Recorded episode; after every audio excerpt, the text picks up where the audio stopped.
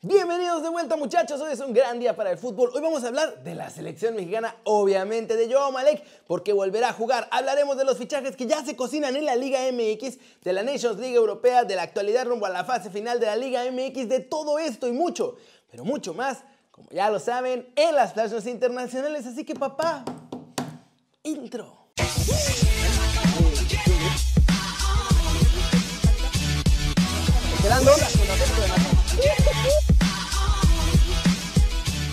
Arranquemos con Joao Malek porque tras confirmarse que saldrá libre y quedaba saber qué iba a pasar con su futuro, pues bueno, ya no queda saber porque ya sabemos esto es lo que va a pasar y su abogado dijo esto. Una vez que Joao recobre su libertad, en caso de que sea dable esta situación, lo que él tiene que hacer es inmediatamente acudir a su club, es decir, Santos, puesto que su contrato y él está registrado. Sigue siendo empleado de Santos. Hemos hablado con la directiva y me refirieron que necesita estar inmediatamente con ellos. Él está en forma, en su peso, tuvo un programa de nutrición, su mamá en todo momento estuvo llevando los alimentos que le tocaban. En caso de que se logre esta situación, al día siguiente, si no es que el mismo día por la tarde, se va a presentar con el equipo porque él está registrado y lo están esperando. Él dentro de la prisión del núcleo penitenciario Puente Grande siempre estuvo preparándose para esto. Dentro de esas actividades recreativas tenía ejercicios que le estuvieron diciendo, así como cuando estuvo el tema del cocobicho. Ah, pues lo mismo aislado, pero él obligatoriamente en un penal idéntico.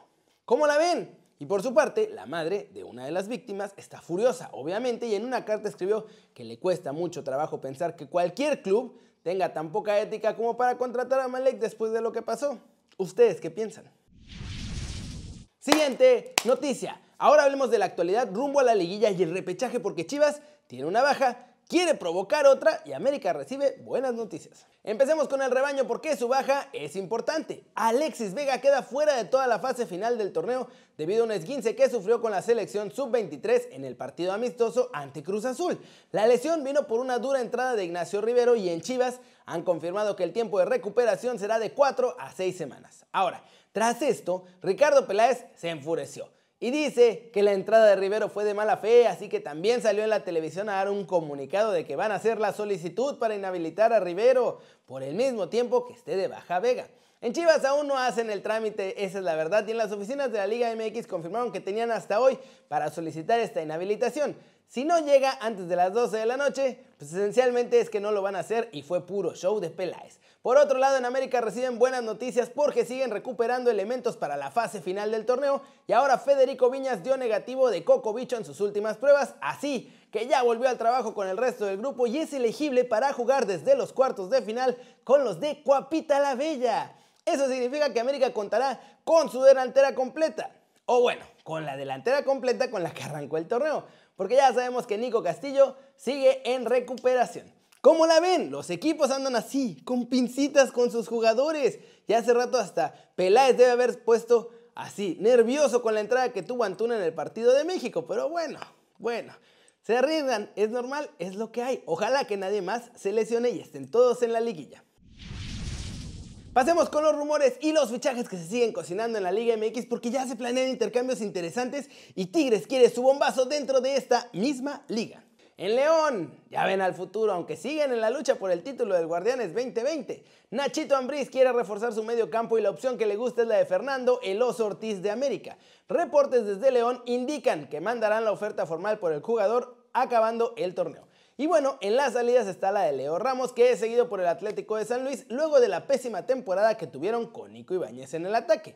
Y Nico Ibáñez también está cerca de salir por lo mismo. El próximo equipo del máximo goleador en la historia de la franquicia potosina es Cholos de Tijuana. Rodrigo Salinas también termina su préstamo con el Pachuca y va a tener que volver a Toluca para ver si va a tener lugar o lo van a volver a mandar a algún otro lado. A través de su cuenta de Twitter, el exfutbolista ecuatoriano y ahora representante Osvaldo Minda anunció que Jefferson Montero llega al Querétaro por dos temporadas y llega desde el Swansea City de la Championship de Inglaterra. Y cerremos con los Tigres que quieren romper el mercado de la Liga MX. Ya les había contado que están interesados en Carlos González de los Pumas, pero quieren más, quieren más y no pueden parar muchachos y quieren también a Dineno.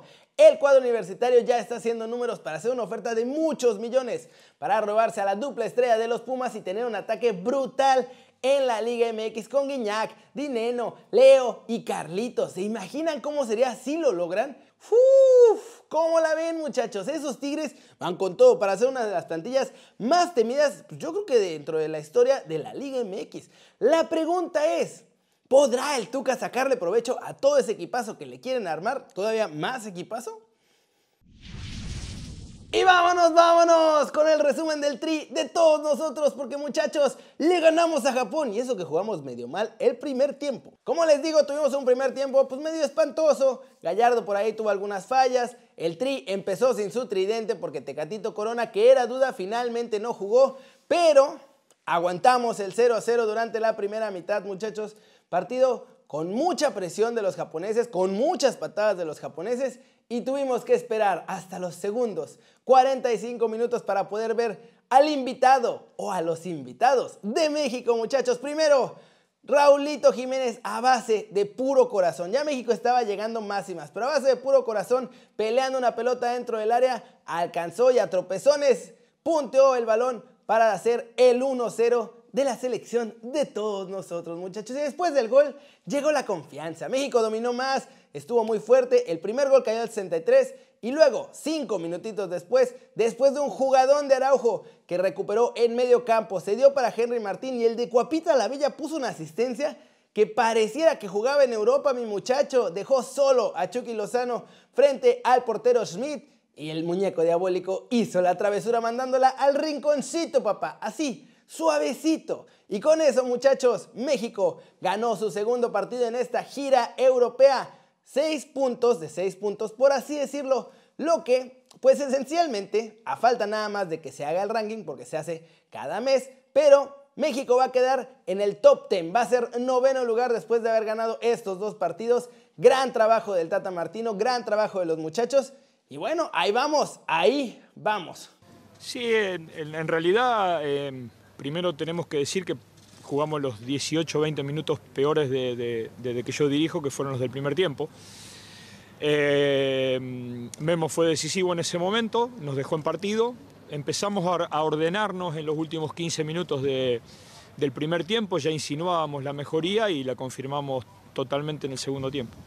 Lo que pasa es que 18 minutos con eh, rivales de jerarquía te hacen mucho daño. Japón lo es, equivocó dos, dos, situaciones de gol muy claras, creo que fueron tres, este, y a veces eso te deja fuera del partido. Eh, es cierto también que nuestros arqueros en esta gira aparecieron en los momentos exactos y después el equipo en el segundo tiempo hizo suficientes méritos para ganarlo porque ya antes del primer gol habíamos tenido dos situaciones de gol como para ponernos en ventaja, se veía venir el gol de, de México, como en el primer tiempo también se, se veía venir el de Japón y nosotros fuimos más efectivos en nuestro momento. la verdad que me dejaron muy conforme las dos porque en las dos hemos encontrado eh, diferentes momentos. Hemos pasado momentos de control, hemos pasado momentos de sufrimiento, hemos pasado momentos de ir al espacio, hemos pasado momentos de defender más.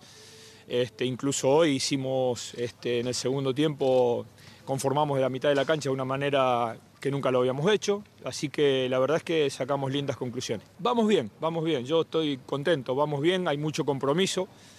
Eh, hemos tenido una gira donde los reemplazos han sido decisivos, que eso no, habitualmente no, ocurre, es muy difícil a veces entrar en un partido, sobre todo con, con un primer tiempo donde mayoritariamente Japón fue mejor que México y la verdad es que este, tenemos expectativas también en lo que pase el año que viene, que además empezamos eliminatorias. ¿no? ¿Cómo la ven, muchachos? ¿Les gustó este resultado? ¿Creen que fue justo que México ganara? Jugamos mal, pero ganamos. Antes jugábamos súper bien y perdíamos. Así que me gusta más esta selección que se está acostumbrando a ganar. Y al Tata que ajusta siempre y hace que mejore el funcionamiento de la selección mexicana. ¿Cómo la ven ustedes? Díganme aquí abajo. Flash News. Paolo Dalpino, presidente de la Serie A italiana, aseguró este lunes que el campeonato va a seguir jugándose sí o sí o sí, incluso si decretan un nuevo confinamiento nacional para detener el coco bicho en Italia. El partido entre Suiza y Ucrania perteneciente al grupo D de la Nations League no se jugó debido a positivo por coco bicho de tres jugadores ucranianos. Leo Messi envió un cariñoso mensaje a sus compañeros que ahora se han retirado. Javier Mascherano y Fernando Gago, quienes recientemente, como les digo, anunciaron que cuelgan las botas. Esto fue lo que escribió la pulga. Fer, querido, espero que te vaya todo genial. Desde los 17 años que nos conocimos, fue un placer compartir vestuario en la selección y competir contra vos. Ya lo sabes. ¿Y qué decir de Maye? Tantos años juntos viéndonos cada día, compartiendo tanto. Te venimos extrañando desde que te fuiste. Te deseo lo mejor para vos y para tu familia siempre. Robert Lewandowski se impuso a Messi precisamente para ganar el premio al mejor jugador del año que entrega el encuentro de la industria futbolística, el World Football Summit. La Asociación Uruguaya de Fútbol hizo oficial también que Luisito Suárez, el pistolero, dio positivo por Coco Bicho y por eso el delantero del Atlético de Madrid no jugará contra Brasil ni con el Barcelona el próximo fin de semana. ¿Hay que preocuparnos muchachos? Mm, Estados Unidos despertó y fue contundente ante Panamá. Una goleada de escándalo 6 a 2. El USMT sacó las garras y en Austria le metieron esta feroz goleada con goles de Soto, Gioachi que hicieron doblete, Gio Reina y Yeglet completaron la masacre. ¿Qué me ven? ¿Nos preocupamos o qué? Y vamos a cerrar el video de hoy con todo el resumen de la Nations League que cerró la jornada y por fin, por fin, se acabó el parón de selecciones y vamos a volver al fútbol de clubes, muchachos. Pero estos fueron los resultados. Vamos a empezar de bolón. Primero, con los partidos más importantes, porque Francia goleó 4-2 a Suecia gracias a las anotaciones de Olivier Giroud, que hizo doblete, Benjamin Pavard y Kingsley Coman. Por los suecos descontaron Víctor Claesson y Robin Quasson. Siguiente partido, muchachos. Goleada de escándalo brutal. Le pusieron el baile de su vida a Alemania. España ganó 6 a 0 caminando. Es más, ni sudaron muchachos. Álvaro Morata abrió la pinza al 17, Ferran Torres se despachó con un hat-trick al 33, 55 y 71, Rodrigo Hernández al 38 también marcó y Mikel Oyarzábal cerró la cuenta de esta vergonzosa paliza que le pusieron a Alemania al 89. En otro de los partidos más importantes, y este estuvo bueno, Portugal le ganó 3 a 2 a Croacia. Mateo Kovacic marcó doblete al 29 y al 65, pero Rubén Díaz con doblete y un tercer gol de Joao Félix fue el que hizo la diferencia para que Portugal ganara este día en más resultados de la jornada, muchachos. Letonia le metió 5-0 a Andorra. Montenegro también 4-0 a Chipre. Hoy fue día de goleadas. Malta y las Islas Feroe empataron a un gol. Gibraltar y Liechtenstein empataron también a un gol. Luxemburgo y Azerbaiyán empataron pero sin goles. Y con eso terminó la jornada el día de hoy. ¿Cómo la ven? Lo de Alemania, brutal. 6 a 0. Se derrumba ya esta generación de Alemania. Es hora de hacer cambios. Mm, si fuera la selección mexicana ya estarían corriendo a todo el mundo, muchachos. Pero en Alemania funcionan las cosas diferentes. Vamos a ver qué hacen después de esta goleada, porque aún así, pues 6 a 0 duele y duele bastante. Pero eso es todo por hoy. Muchas gracias por ver el video. Dale like si te gustó o métele un zambombazo así. Durísimo a la manita para arriba si así lo deseas. Suscríbete al canal si no lo has hecho. ¿Qué estás esperando? Este va a ser tu nuevo canal favorito en YouTube. Ya tiré el control. Pero no importa que nos gana la pasión en este canal, muchachos. Denle click a la campanita para que hagan marca personal a los videos que salen cada día. Ya saben que yo soy Kerry y como siempre me da mucho gusto ver sus caras sonrientes, sanas y bien informadas. Y aquí nos vemos mañana desde la redacción. Desde la redacción. Chao, chao.